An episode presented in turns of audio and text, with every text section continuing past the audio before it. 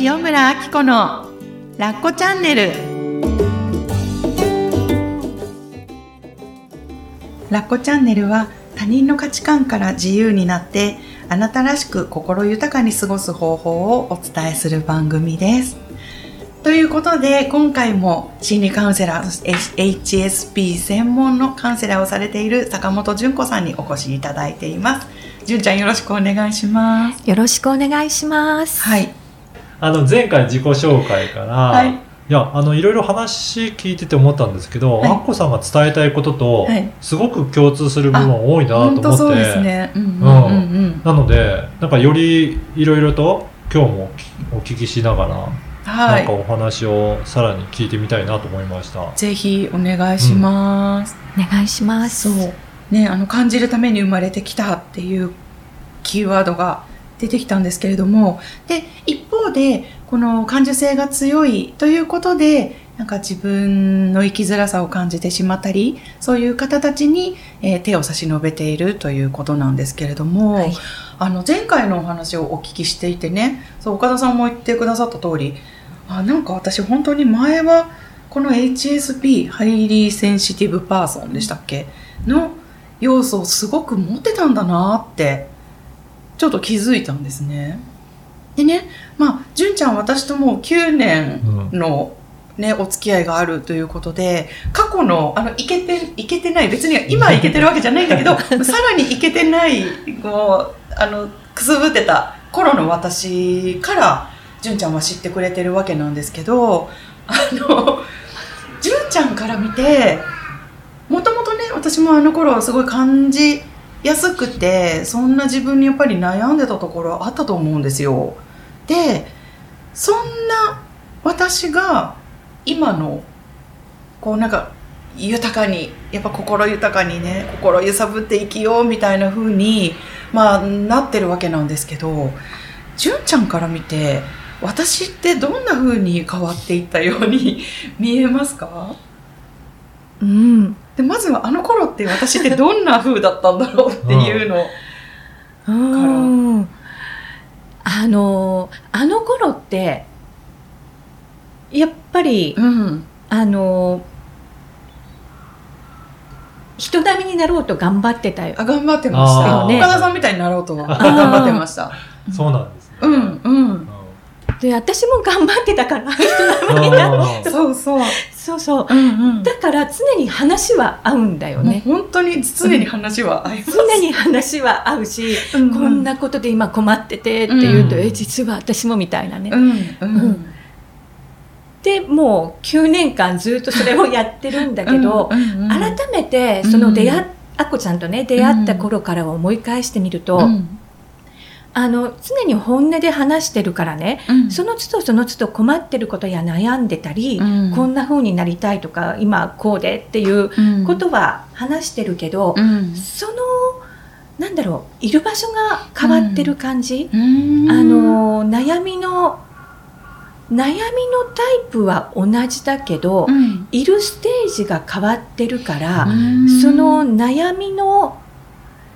あのなんだろう光り方が違うっていうか、うん。あの9年前ってうん。本当どよよみたいなね、どんよりしてた。本当にどんよりしてた。うん。なんか雲をまとって生きてたよね。もやみたいな。うんうん。うんうんうんまあ、同じくみたいな感じなんだけど。そうなんですね。そうそう。それが今うん。あの同じような悩みって言えば悩みなんだよね。うん確かに会話の内容ってそんなその頃と変わっな変わってないじゃないうんうん。だけど、うん。その悩みの色が軽やかになってるというか色じゃない重さが。うん。で重さがい色が透明度が上がってるっていうか、そうなんだ。うん、ちょっとこの表現の仕方では、うんわかるいいのかしら。うん。うん。へえ何が変わったように見える？純ちゃんはそれって結局は。と、うん。やっぱり受け入れたよね。いろんなことを、うんああなるほど。うん、そのままの自分でうん。OK って、うん。うん。あの目指すところは、うん。誰かみたいになるんじゃなくて、うん。もうそのままの自分のままうん。幸せに生きていくっていう。そこにうん。意識が向ける向けられるようになった感じなのかなって思う。なるほど。確かに。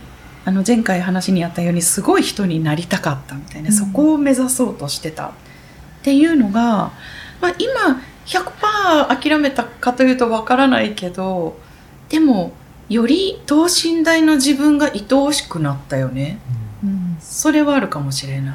あそこだよねきっと等身大の自分が愛おしいって思えるっていうその感覚が、うんきっと9年前はなかった。あんまりなかったかもね。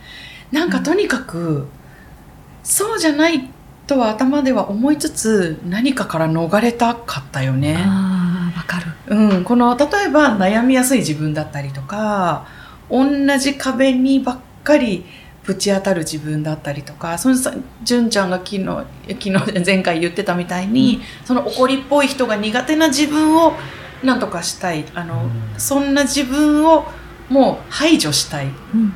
とかね。こうん。これってうん。何をきっかけなのか、うん。なんかそういうふうに目指すようになるのって、教育なのか社会なのかなんでそこを目目指さなきゃいけなかったのかなと思ったなんですけど。んなんでだったと思う純ちゃんは個人的には？私は、うん。あのやっぱり子供の頃から、うん。あの人並みになりなさいとか、うん。ちゃんとしなさいとか、うん。あのもうダメなところばっかりもお母さんとお父さんに似てみたいなことを常に言われて、うん。まあ、母からしたらねそこそんなことばっかり言ってたつもりはないと思うんだけどすごくそれが自分の幼少期の自分の胸に心の深いところに、深いところに入り込んで、うん。ずっとそこをあの払拭するために、やってきたって感じ。うん。ううん。んそこが大きいかなって思うのね。私も全く同じです。そうなんですね。通信簿に、うん。みんなと同じようにできないところを指摘されうん。で母親からもずっとそこで叱られうん。で私の子供の目子供の頃の私の目から見て母はそこに思い悩んでるように見えた。からやっぱこんな自分じゃダメなんだがより深く入ってみんなみたいに頑張れるようにならなきゃみんなみたいに頭の回転数を速めなきゃとか行動も足の回転も速めなきゃとか 頑張って頑張ってそれが社会人になってからもね私も純ちゃんもずっと頑張り続けてきてどうしたらいいんだこんな途方に暮れたという。それで出会ったっていう。そうそう、うん、なんか今の社会がそういうふうな、うん。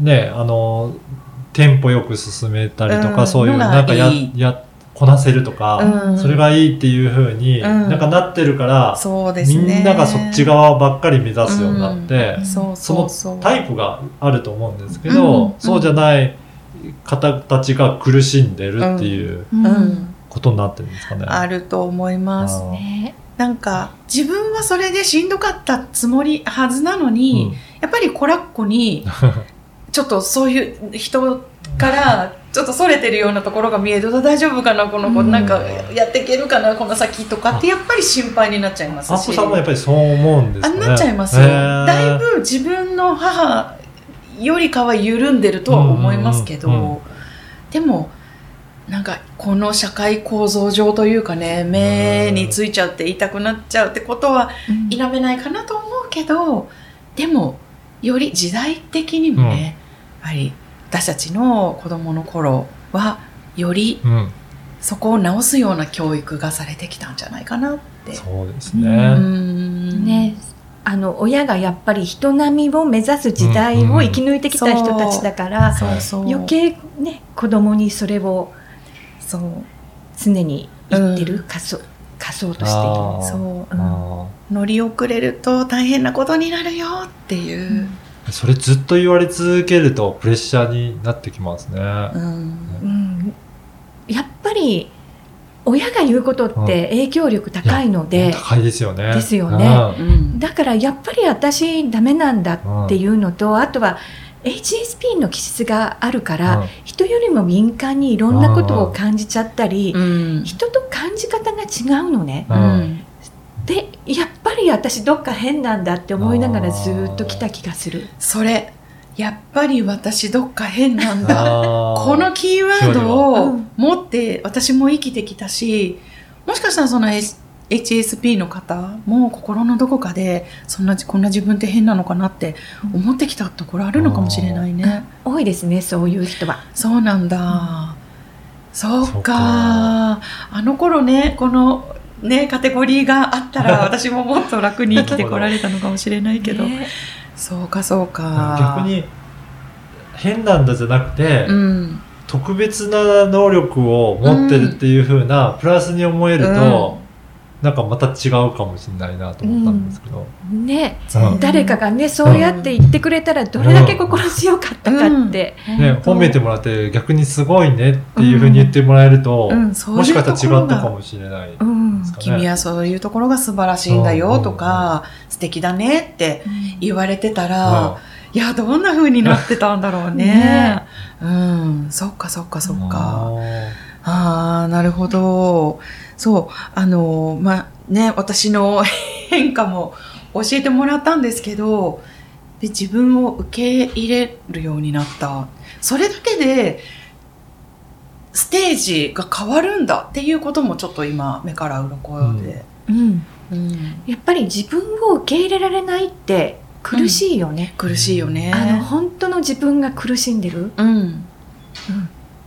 だって本当の自分じゃないもんね、うん。やっぱり他の誰かを演じるみたいなうん。感じで生きてくるから、そりゃ誰かみたいになりたいし、本当の自分を受け入れい受け入れてしまったら一生あそこにはたどり着かないしってその苦しさばかりがねあのつきまとっていくんじゃないかなと思ったんですけど、うん。あのちょっとね純ちゃんのセッションどんなことしてるのかなっていうのも詳しく聞いていってみたいんですけれども、はい。そう。